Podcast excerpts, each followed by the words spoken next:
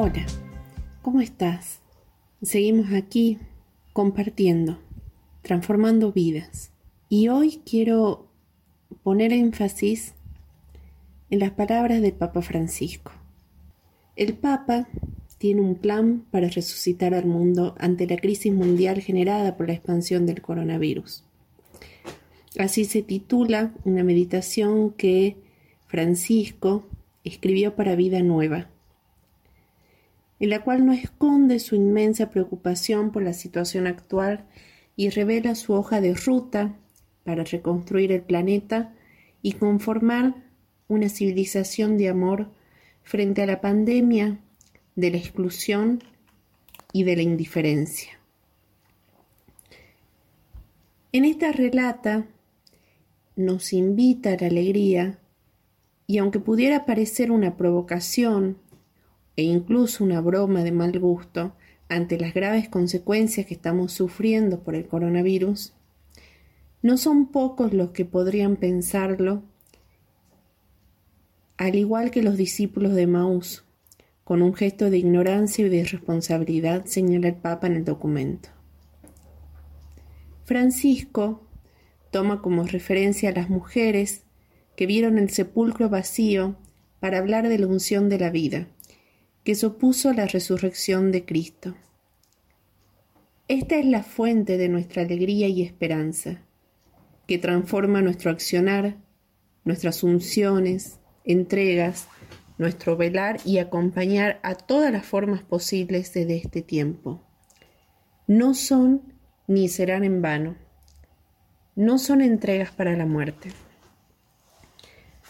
Además, el Papa Francisco plantea, ¿estamos dispuestos a cambiar los estilos de vida que sumergen a tantos en la pobreza promoviendo y animándonos a llevar una vida más austera y humana que posibilite un reparto equitativo de los recursos.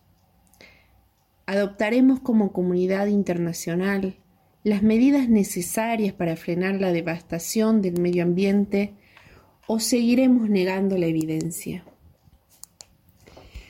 La globalización de la indiferencia seguirá amenazando y tentando nuestro caminar. Ojalá nos encuentre con los anticuerpos necesarios de la justicia, la caridad y la solidaridad. No tengamos miedo de vivir la alternativa de la civilización del amor, que es la civilización de la esperanza. Como hizo durante la Semana Santa y en las misas matutinas que celebra diario en Santa Marta el Papa Francisco, ha destacado las lecciones que trajo consigo la pandemia. Si algo hemos podido aprender en todo este tiempo es que nadie se salva solo. Las fronteras caen, los muros se derrumban y todos los discursos integristas se disuelven. Y elogió el trabajo de quienes están en la primera línea.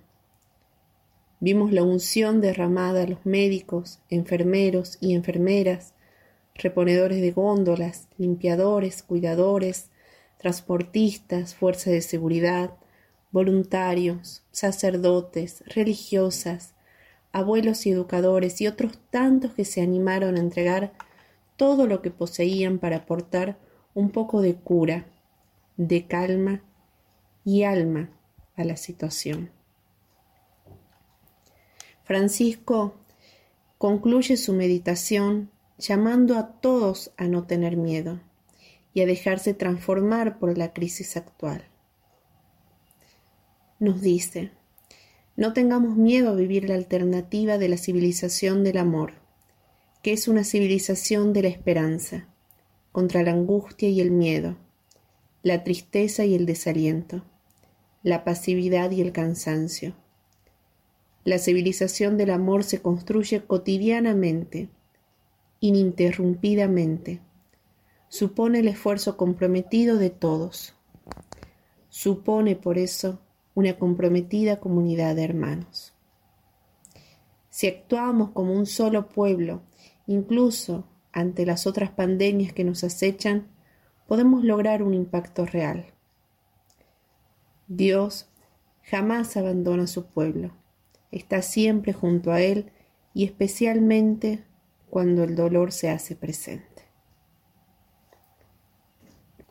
En este tiempo de tribulación y de luto, es el deseo del Papa Francisco que allí donde estés puedas hacer la experiencia de Jesús, que sale a tu encuentro, te saluda y te dice, alégrate, que sea ese saludo el que nos movilice a convocar y amplificar la buena nueva del reino de Dios.